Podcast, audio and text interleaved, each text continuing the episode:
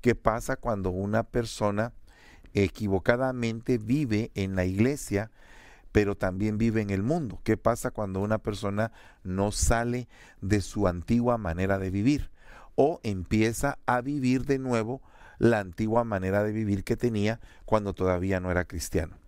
Dice 1 Corintios 1:10, os ruego, hermanos, por el nombre de nuestro Señor Jesucristo, que de todos os pongáis de acuerdo y que no haya divisiones entre vosotros, sino que estéis unidos enteramente en un mismo sentir y en un mismo parecer. Entonces, la situación acá es que primeramente tenemos que aprender a, a entender la unidad, a entender realmente lo que Dios quiere para nosotros. Y entonces cuando entendemos eso, entonces vienen bendiciones y vienen realmente una cohesión de todos los miembros del cuerpo. Mire, eh, ¿cuántas iglesias experimentan de divisiones? Ahora, ¿cuál sería el origen de las divisiones? Pues que no hay un acuerdo. Y dice la Biblia que claramente deben de haberlas porque así se va a probar qué es lo correcto y qué es lo incorrecto, quiénes son aprobados y quiénes son reprobados. O sea, es necesario que en ustedes haya diferentes tipos de divisiones, herejías, separaciones, diferentes tipos de problemas. ¿Para qué? Para ver quiénes son aprobados y quiénes son reprobados. Pero el punto es que quién causa esas divisiones. ¿Quién es el que divide? Por ejemplo, podemos ver eh, en una de las epístolas del apóstol Juan acerca de un hombre llamado Diótrefes, que dice que a él le gustaba ser el primero que echaba a los hermanos de la iglesia que realmente él estaba teniendo una mala actitud. O sea que básicamente estaba mutilando la obra. Y Mineo y Filete lo hacían con la enseñanza. Alejandro el Calderero se oponía vigorosamente a la palabra dada por el apóstol Pablo. O sea que en este tiempo hay opositores a la palabra apostólica, hay gente que lastima a los hermanos en las iglesias, hay gente que no está haciendo lo correcto delante de los ojos de Dios. Y a esa gente eh, yo les, les llamo híbridos, les llamo personas que, que tienen todavía una parte una parte que no es precisamente una parte santa, sino que es una parte que se revela continuamente y que quiere tomar autoridad y poder sobre la vida de aquellas personas que están consagradas hacia el Señor y que quieren apartarse del mundo y que quieren realmente buscar de Él. Y vienen estos, estas personas y los quieren sacar, los quieren contaminar, los quieren de alguna manera desviar de eso. Solamente para poner un ejemplo, voy a mencionar a Absalón. Absalón dice que se paraba junto al camino, no se paraba en el camino, sino junto al camino. Y hemos hablado por muchos años de que las personas que estuvieron junto al camino, pues de alguna manera tenían algunos aspectos malos que podíamos observar. Por ejemplo, dice que Dan era serpiente junto al camino. Dice que la semilla cayó junto al camino, las aves se la llevaron. Entonces hay muchas, muchas, eh, muchos versículos que hablan de la, de la expresión junto al camino. Entonces hay personas que están cerca de Cristo, pero no están con Cristo, no están en el camino, sino que están junto al camino. Y entonces Absalón ahí lo que hacía era que ponía al pueblo de Israel en contra de su cobertura, de su padre, de su rey, en contra de David, porque él decía, si yo fuera el rey de Israel, habría justicia para ustedes. Y él escuchaba las demandas y entonces en lugar de poder establecer él una coyuntura de su padre con el pueblo, él estaba descoyuntando ese nivel de autoridad.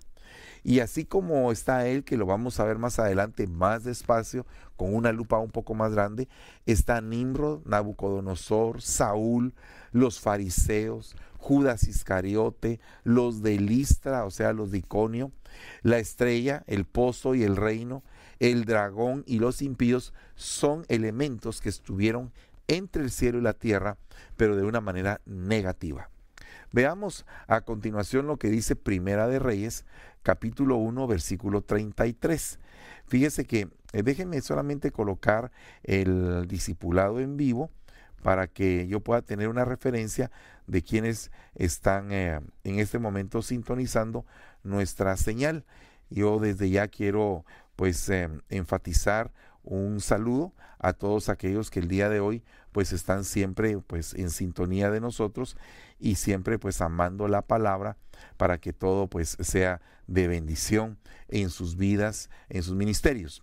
Eh, quisiera bendecir al hermano Enrique Vázquez, Mónica José, eh, Abraham y Vázquez García, Celia Samar, Junior Rodas, eh, Amparo Martínez Ortega, Jenny Janet, ¿verdad?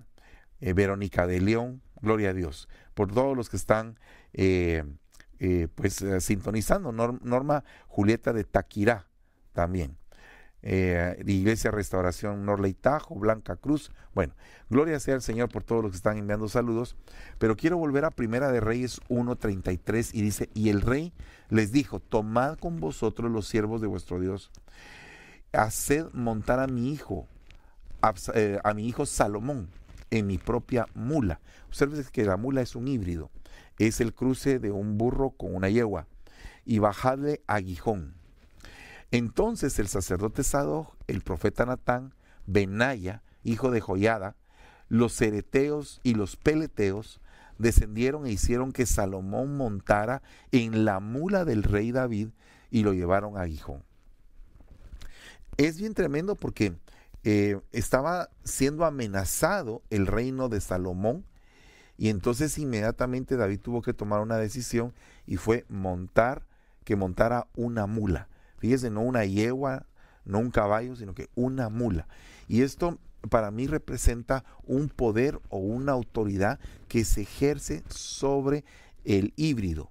Eh, acuérdese que la mula no se puede mezclar, no puede tener hijos, es básicamente eh, una mezcla que no permite que se vuelva a mezclar.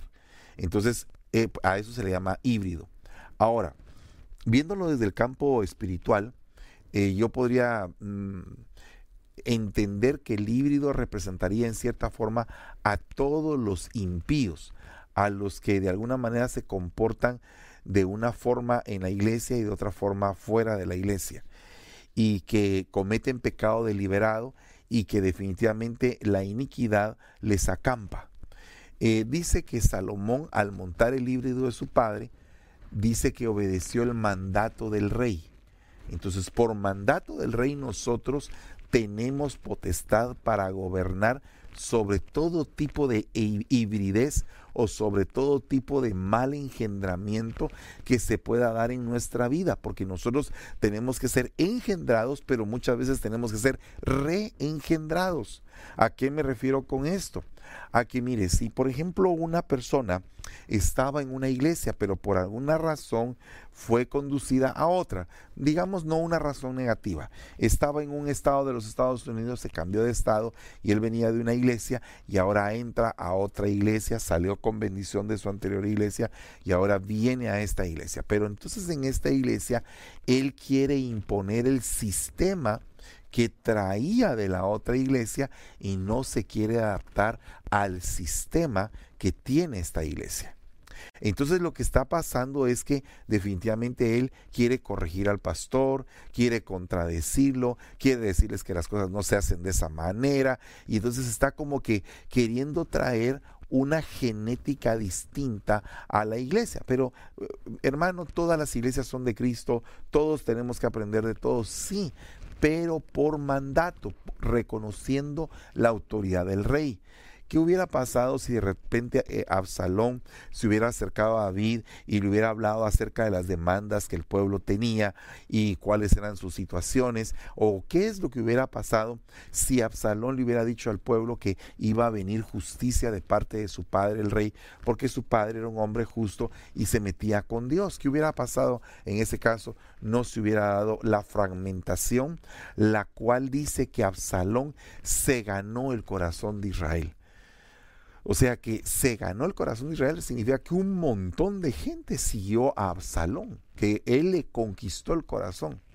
Entonces, es bien tremendo porque no es lo mismo cuidar las ovejas de otro y venir y entregar un buen reporte como lo hizo Jacob con Labán, como lo hizo Moisés con Jetro, que cuidaron ovejas que no eran de ellos, pero que entregaron un buen reporte, a como viene Absalón y agarra las ovejas de su padre David y ahora él quiere gobernarlas y venir él establecer un gobierno de facto, un gobierno que no tiene una, una solvencia delante de Dios, sino que es un gobierno dividido, es un gobierno que procede de una rebelión.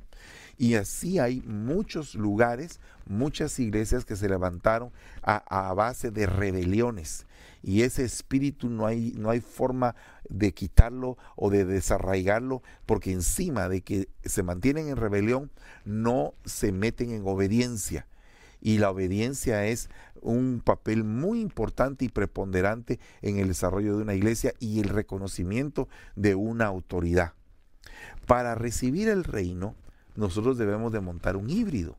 O sea, eh, si dice el rey que montemos un híbrido, y también tenemos que recibir el reino después, porque mire hermano, es bien interesante ser uno una persona delegada, una persona delegada que en algún momento su padre, su pastor, reconoció en uno el llamado de Dios que uno tenía o que uno tiene. Y entonces en ese momento uno se presenta con, con el pastor de uno y uno le dice, mire, eh, pastor, fíjese que he sentido esto de parte de Dios, quisiera su confirmación, quisiera saber qué piensa usted porque ese, ese tipo de, de bendición es algo muy especial y es algo que efectivamente hace que se genere una tremenda multiplicación. Eso es lo que lo he vivido personalmente. Eh, fui enviado a la ciudad de San Francisco en el año 2003, eh, se estableció la iglesia en el año 2004 y eh, empezamos desde esa fecha para acá, pero fuimos enviados no fuimos producto de ninguna división por la misericordia del Señor y empezamos a trabajar duro. Y al trabajar duro, eso fue lo que, lo que eh, trajo una bendición de parte de Dios, porque ese trabajo que se hizo con, con esa sencillez, el Señor lo multiplicó y lo quintuplicó y lo sextuplicó y entonces vino esta bendición que ahora tenemos. Pero el punto es que tenemos que estar bajo autoridad. Cuando la montemos debemos de ser acompañados del sacerdocio. O sea, ¿qué significa esto? Que tenemos que acompañarnos de un cuerpo sacerdotal, de un cuerpo colegiado que nos ayude en las diferentes áreas de la iglesia, que nos ayude en el gobierno de la iglesia.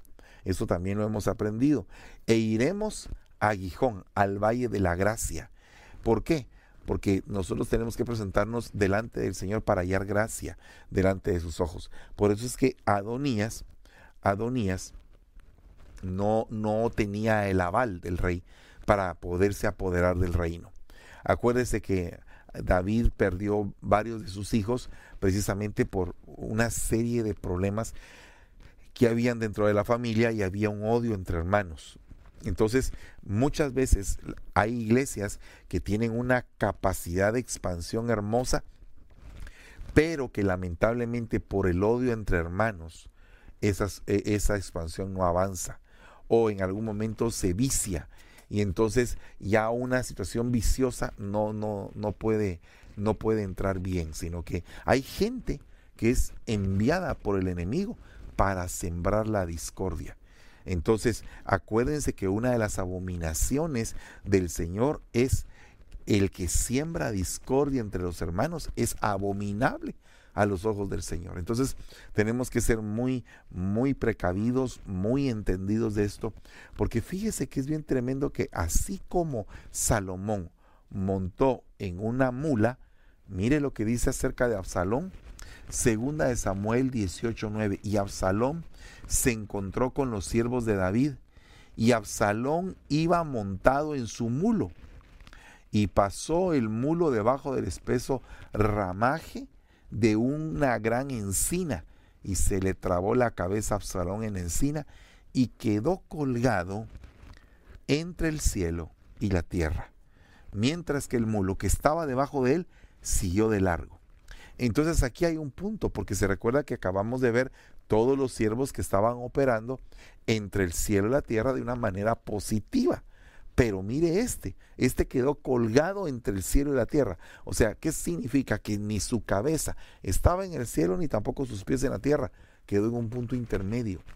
Entonces, eh, cuando tú formas a un hijo, cuando formas a un ministro, ese proceso lleva una gran cantidad de cosas. Por ejemplo, una de las cosas que uno tiene que pasar es el examen del trato con sus hermanos. Fíjese, por ejemplo, en el caso de José, cuando, eh, cuando Jacob lo estaba preparando, le dio primero su túnica, su investidura y le dijo, quiero que vayas a chequear a tus hermanos y me traigas reportes. Entonces tuvo una delegación que posiblemente a la vista de algunos comentaristas o de algunos que han explicado esto, dicen, eh, le puso una carga demasiado pesada, pero el padre sabía qué tipo de hijo tenía, las capacidades que tenía, lo inteligente que era. Entonces definitivamente le mandó a hacer una encomienda.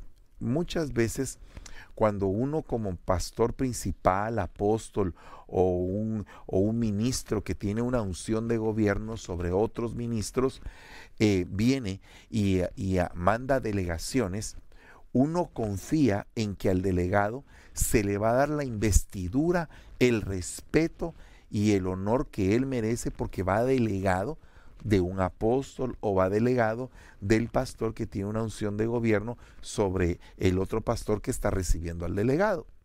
Pero si el delegado llega con una autoridad y dice, ¿sabes qué, pastor? Fíjate que vengo con una autoridad para pedir cuentas de tu, de tu trabajo. Entonces aquí hay un problema bien serio, porque muchas veces al delegado no se le acepta. Y de igual manera pasó con José y sus hermanos. Por eso es que nosotros tenemos que ser bien eh, entendidos, porque muchas veces, por ejemplo, uno le puede decir a un diácono, eh, hermano, por favor, puedes ir a decirle al anciano que me mande tal reporte. Entonces viene el diácono y se va con una delegación, una pequeña delegación, y va con el anciano y le dice, mire, fíjese que el pastor me mandó porque dice que le envíe conmigo el reporte de tal cosa.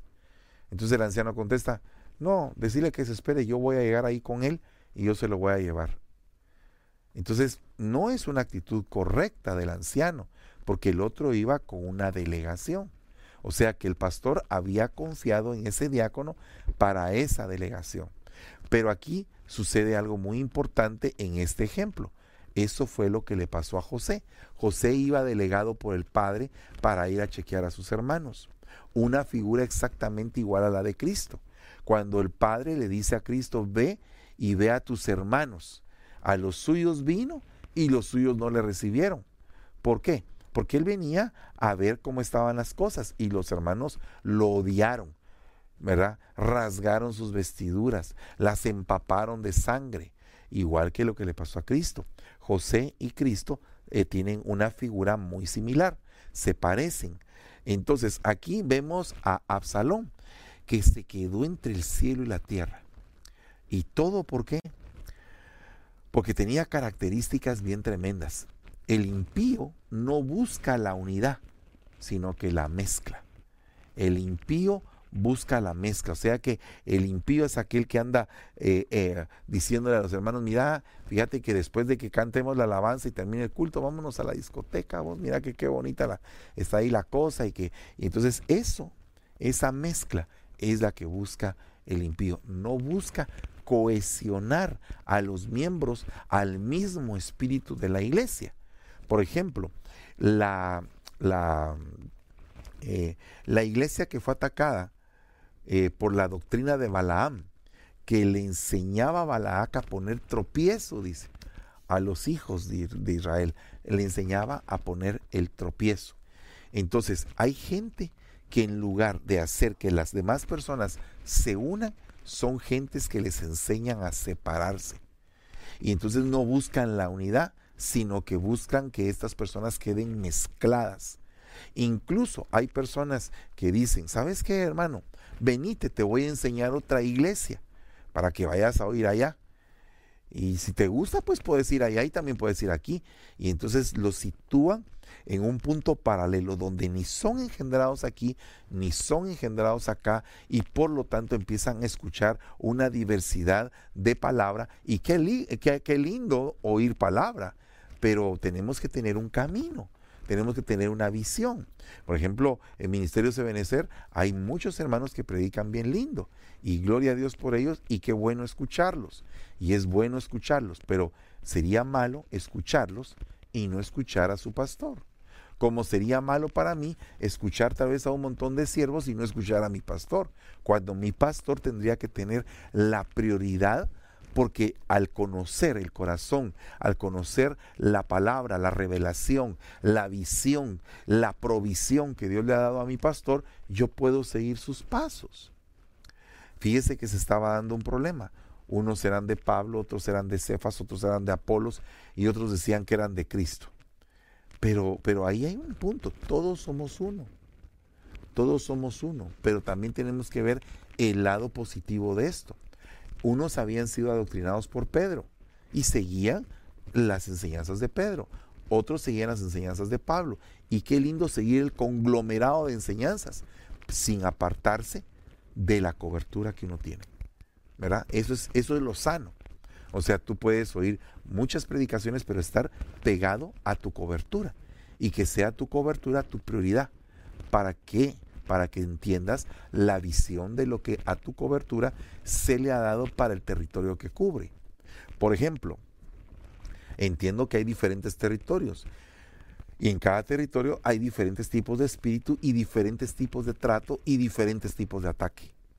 Por ejemplo, hay territorios donde el ataque son las pandillas en otros el ataque es el narcotráfico, en otros es la brujería, la hechicería, en otros es la, demasiada ah, comodidad y abundancia que se le puede llamar el efecto de la grosura que la gente se olvida de Dios porque está tan, tan llena y tan plena que no necesita a Dios. Y hay otros lugares donde el problema es la pobreza. Y así sucesivamente. Hay diferentes tipos de problemas que atacan al rebaño, que atacan a la gente. Pero el punto es que a cada ministro Dios lo ha preparado para llevarlo a un determinado lugar. Entonces nosotros no podríamos traer la visión del ministro que está operando en un lugar bajo ciertos lineamientos a otro lugar donde los lineamientos son totalmente distintos y diferentes. Por ejemplo, nosotros acabamos de ir a África y vimos un listado de necesidades que verdaderamente no son las necesidades de San Francisco, California ni las necesidades de Reno, Nevada, ni, ni de Sacramento, sino que cada lugar tiene distintas necesidades y el ministro es llamado y le es revelado el propósito. Un día al, final de que iba a ir a dejar a mi pastor al aeropuerto, le dije, ¿tiene algún requerimiento para mí? ¿Quiere decirme usted algo? ¿Algo que usted quiera que yo haga aquí? Y él me contestó sabiamente, en el camino se te dirá. O sea, ¿sabes qué? Pregúntale a Dios qué es lo que, él, lo que Él quiere que tú hagas para este sector. Entonces esto es algo bien sabio. ¿Por qué? Porque te permite ir al, al lugar santísimo y decirle, Señor, ¿qué más quieres que yo haga en este lugar para ser tú más efectivo delante de Dios? Es cierto que tenemos que seguir la guía, el patrón, el, ministerio que nos cubre, tenemos que seguirlo, pero también tenemos que saber que tenemos que buscar nosotros el pan, el rema, el maná, la revelación, el propósito, la visión para el lugar donde estamos. Entonces, eh, este hombre termina sus días traspasado por muchos dolores, ¿verdad? Eh, siempre hay quien no va a tener misericordia de él. Fíjese todo lo que le pasa a un híbrido, a todo. Deja legado pero deja un legado de maldad.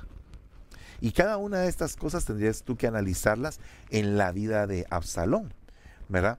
¿Y cómo es que un espíritu absalónico puede atacar una iglesia? Haciendo que aquel que le decía al pastor padre lo traicione y se levante en contra de él. ¿Verdad? Porque Absalón vivía colgado. O sea, terminó sus días colgado, pero este, este, eh, este término de días era reflejo de cómo llevaba su vida entre el cielo y la tierra. De ahí tenemos a Nimrod. Fíjese que aquí en Génesis 11:4 dice, luego dijeron, construyamos una ciudad con una torre que llegue hasta el cielo. De ese modo nos haremos famosos y evitaremos ser dispersados por toda la tierra. mire este, este problema es un problema actual. Es un problema actual porque a la iglesia ha entrado la fama. La fama. Entonces, la fama es peligrosa porque uh, la fama como te puede levantar, también te puede hundir. Hemos visto, por ejemplo, personas en el ambiente de la, de la música que en el mundo sacan un canto y ese canto se vuelve súper viral y se vuelve famoso y después ya no vuelven a sacar nada más. ¿Verdad? Y qué tremendo es que muchas de esas costumbres que pasan en el mundo son traídas a la iglesia.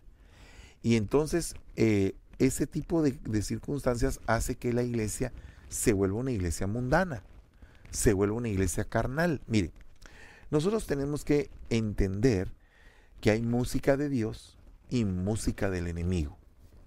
¿Qué es lo que define eso? ¿Qué es lo que a mí me permitiría discernir entre lo que es de Dios y lo que es del enemigo? Bueno, yo creo que yo tengo un espíritu santo interno, ¿verdad? Que me guía a toda verdad y que me hace percibir lo que viene de parte de Dios para mi vida y lo que no viene de parte de Dios para mi vida. Porque fíjese, hermano, que muchas veces circunscribimos la música al ritmo, la música al tiempo, la música a muchas cosas y decimos, bueno, esta música es del diablo porque tiene tambores. Pero si vamos al África, vamos a ver que allá todo el mundo alaba con tambores. Esta música es del diablo porque es demasiado eh, rápida o lenta. Ok, no es del diablo porque hay países donde se canta o el idioma permite que se cante rápido o que se cante lento. Entonces hay una gran cantidad, una gama de situaciones que cuando las empezamos a analizar, tenemos que llegar a la conclusión de que esto tiene que ir más allá de un ritmo, más allá de una cultura, más allá, tiene que trascender a un ámbito espiritual. Y regularmente la gente que critica y que critica de una manera errónea, no es una persona que lo está analizando en el espíritu, sino que regularmente se circunscriben a cosas de la carne. Ahora, si nosotros realmente somos espirituales, sabremos discernir cuando una cosa está fuera de doctrina, cuando una cosa produce paz, cuando no produce paz. Y también tenemos que tener guías que de acuerdo a la palabra de Dios sometemos las cosas a la palabra y la palabra nos va a hacer entender si eso no está bien, ¿verdad? Porque tenemos que circunscribir todo. Mire, tenemos que poner filtros, tenemos que venir y poner filtros, porque la fama es delicada y la fama puede venir por muchas cosas. Puede ser un predicador famoso. Ahora hay muchos predicadores famosos, pero no porque sean famosos implica que lo que están diciendo sea de Dios puede ser que haya muchos que son famosos y que están hablando de Dios. Gloria a Dios por eso, porque pueden aguantar esa fama y gloria a Dios porque Dios les ha dado esa humildad y esa entereza y ese equilibrio para sostener todo eso. Gloria a Dios. Pero hay otros que no. Hay otros que la fama les corrompe y hay otros que la fama es un ataque para ellos. Y hay otros que la fama la obtienen a raíz de una manipulación de sentimientos en masa o de un pensamiento colectivo trasladado para manipular a la masa y que la masa obedezca tontamente hacia los deseos de esta persona o de estas personas que manejan esos ambientes. Entonces hay manipulaciones y todo eso. Entonces esta gente estaba construyendo una ciudad transmisora, una ciudad receptora que encontrara ciertos vínculos de los cielos y que fuera una como especie de torre a nivel de como un horóscopo, como de, de un centro de adivinación para entender tiempos, para entender muchas cosas que venían de, del cosmos, que venían del cielo. Entonces ahora este hombre estaba entre el cielo y la tierra. Y esa era su torre que estaba armando. Pero bendito sea el Señor que derramó un espíritu de confusión. Y entonces aquí podemos ver un paralelismo. Fíjense que los de Babel estaban unidos. Y los del aposento alto también estaban unidos. Solo que estos estaban construyendo, en lugar de construir con piedra, estaban construyendo con ladrillo. Y en lugar de construir con mezcla, estaban construyendo con asfalto. Ahora, esto tiene que ver mucho, porque construir con piedra es como construir el Señor. Tú eres una piedra viva, yo soy otra piedra viva, y aunque somos así todos diferentes, el Señor permite que nos casemos, que, que estemos unidos enteramente. ¿Y qué es la mezcla? La mezcla es la misma piedra pulverizada con agua que hace que se pegue piedra con piedra. Entonces esa mezcla no es nada más ni nada menos que la vida de nuestro Señor Jesucristo que nos une a los que tenemos el mismo espíritu. Tal vez no te has dado cuenta, pero muchas veces conoces personas que tú dices, esta persona está en mi mismo espíritu. Podemos llevar una vida en comunión, podemos platicar, podemos entender de qué estamos platicando porque tenemos el mismo espíritu, tenemos el mismo espíritu. Fíjese que Josué y Caleb tenían un espíritu diferente a, los de los demás. ¿Por qué? Porque ellos estaban pensando en la función de la conquista de lo que Dios les había prometido y aquellos otros andaban con un gran espíritu de temor queriendo salir huyendo de regreso a Egipto.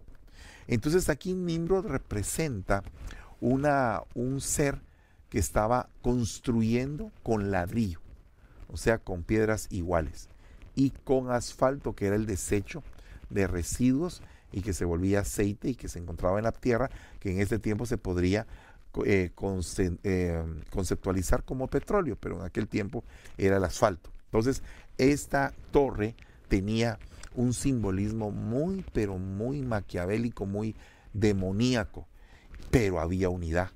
Entonces, no porque haya unidad, significa que la unidad sea de Dios. No porque haya paz, significa que la paz sea de Dios.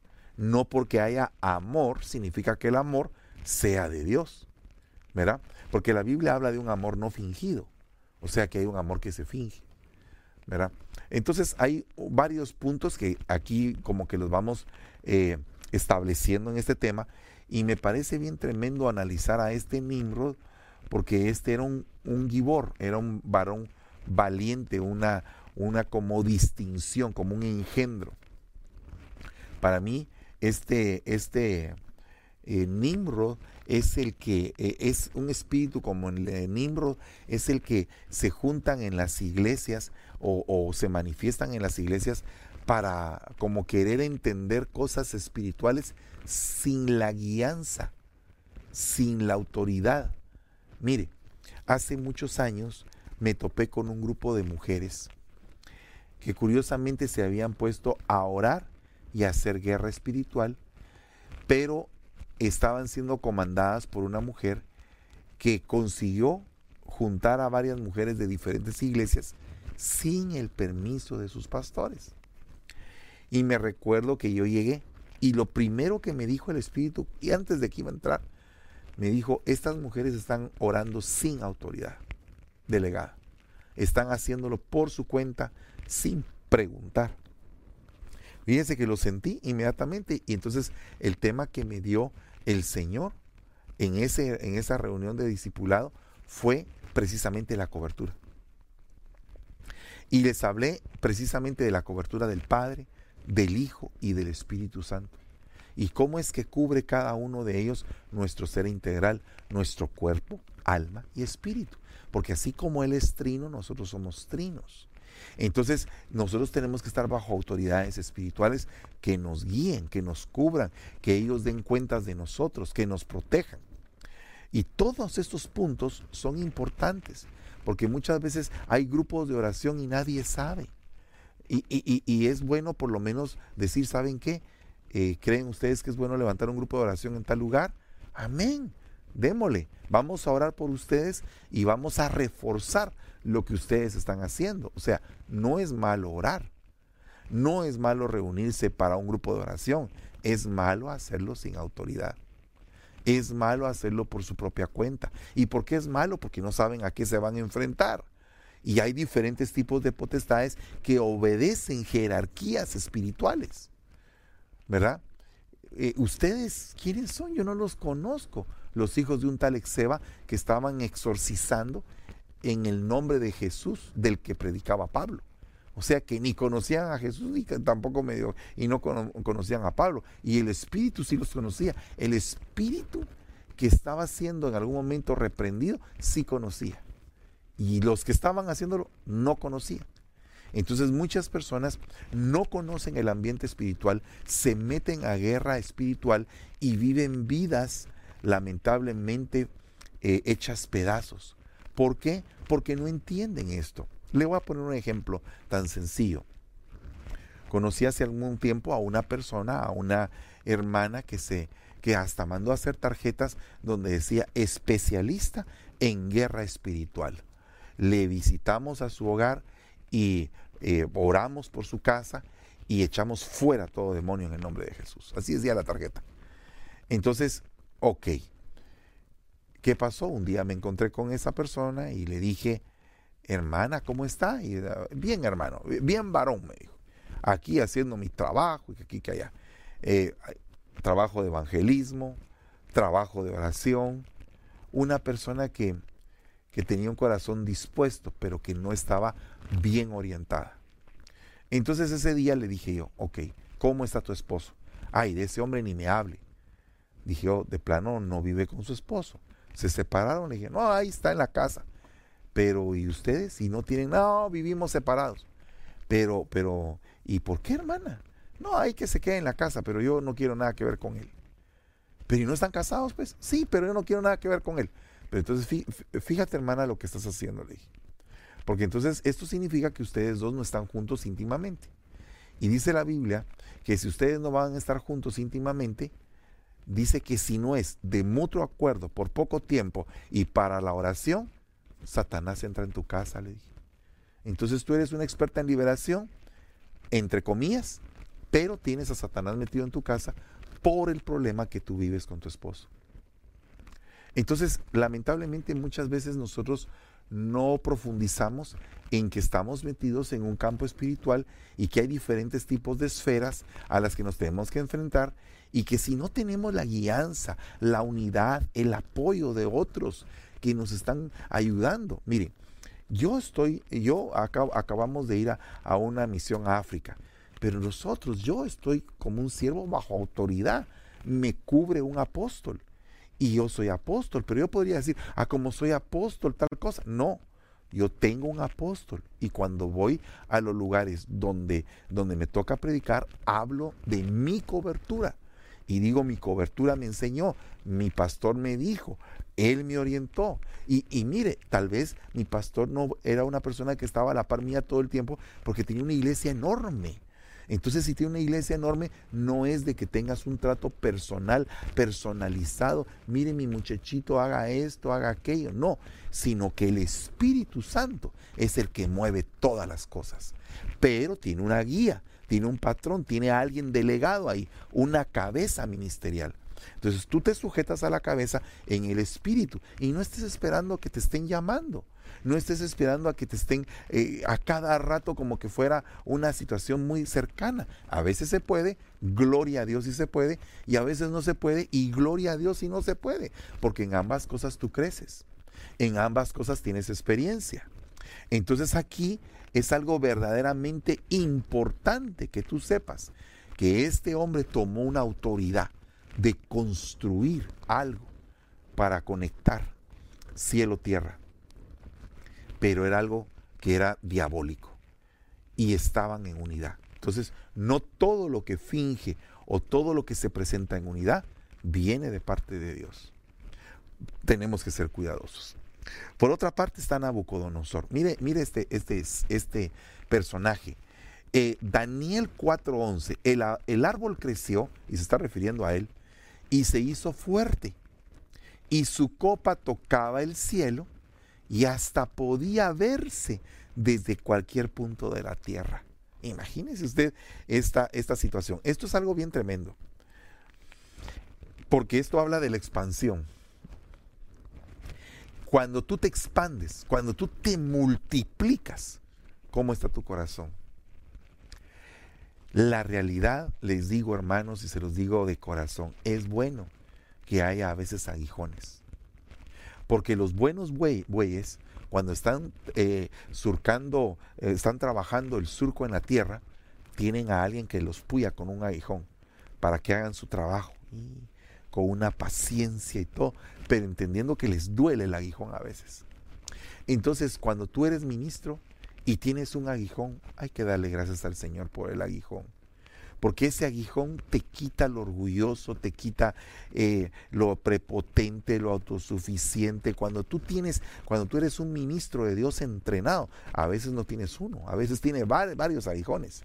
A veces tienes diferentes tipos de pruebas y tribulaciones en tu ministerio para poder ir madurando Dios ese ministerio que te dio, para poderle dar sazón, para poder a través del trato, a través del, conflicto, del problema, que venga a tu mente un entendimiento. Entonces, este hombre tuvo que ser sometido a un entendimiento, tuvo que ser eh, eh, cortado, pero cortado con gracia porque dejaron un tocón, dejaron un pedazo de ese árbol para que viniera un renuevo, para que naciera otro tipo de hombre, para que no fuera el hombre orgulloso que sentía que podía tirar a todo el mundo al fuego y que podía hacer lo que quisiera, no, sino que era un hombre que tenía que llegar a entender que Dios es el dueño del cielo y de la tierra y de todo lo que hay y que él, a pesar de tener una investidura tan grande que le permitía sentirse incluso, entre comillas, como un Dios con D pequeña, no significa que él fuera Dios, sino que tenía que ser humillado. Entonces hay gente que se siente demasiado prepotente en las iglesias y dan signos de impiedad, dan signos de iniquidad, pero óigame un punto, el problema es que sean ministros el problema es que sean ministros los que son verdaderamente tan orgullosos que llega un momento en el cual tienen que ser cortados, quebrantados, para que venga un renuevo de ellos, para que caiga el rocío en sus cabezas y para que a través del rocío alcancen un entendimiento. Porque acuérdense que la Biblia dice que el rocío es la enseñanza, es el discurso del Señor. Entonces, ¿qué significa?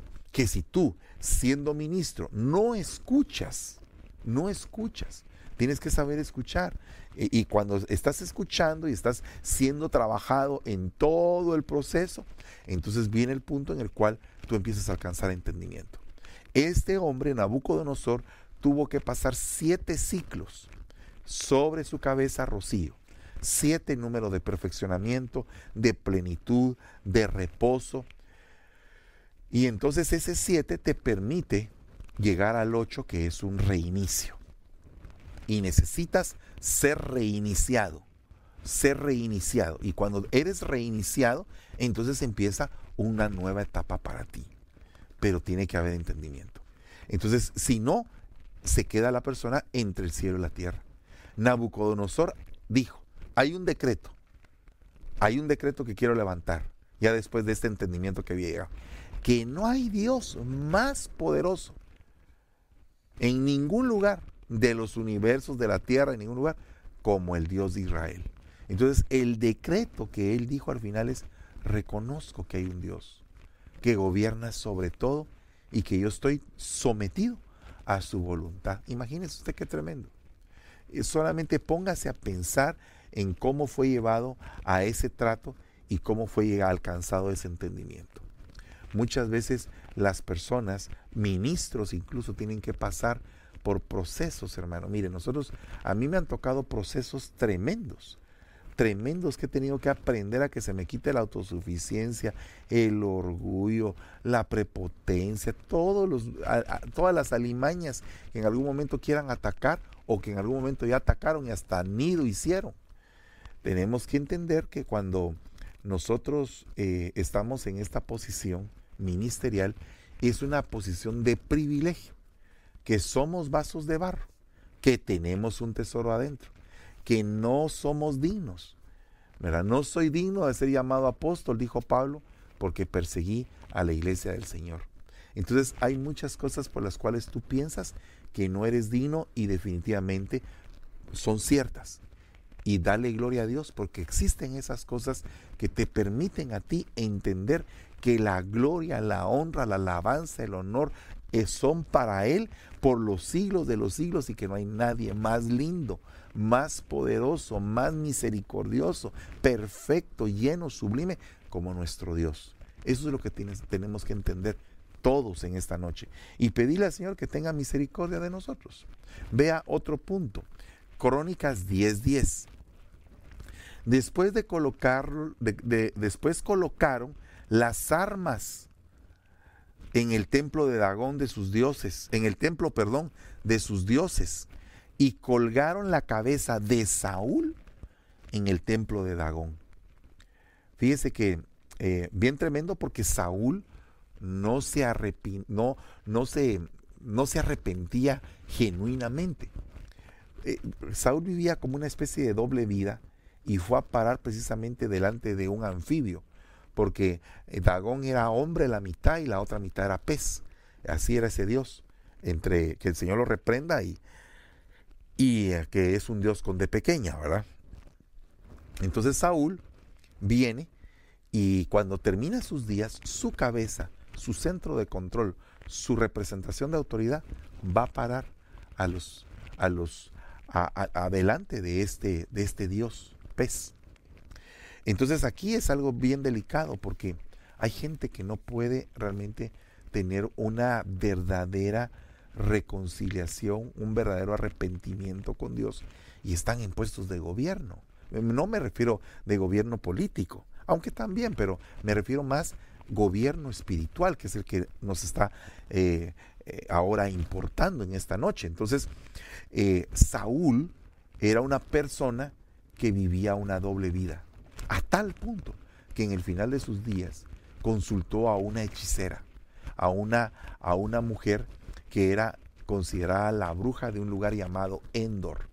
Entonces, definitivamente eh, ¿cómo podría haber estado él que llegó a, a poder practicar hechicería en el final de sus días? Así hay cristianos que se dicen cristianos, pero que todavía confían en el tarot, en la echada de las cartas, en eh, cómo se parte un huevo en un poco de agua y a ver qué dice. Eh, o sea, quiromancia, cartomancia, necromancia, una gran cantidad y de diversos, de diversos, eh, de diversas manifestaciones de hechicería, de brujería y de maldiciones. Y, son cristianos. Entonces tenemos que ser cuidadosos de esto, porque, porque imagínense que Saúl, que era el ungido de Dios, que David no se atrevió a tocarlo, él sí se atrevió a consultar a una hechicera en el final de sus días.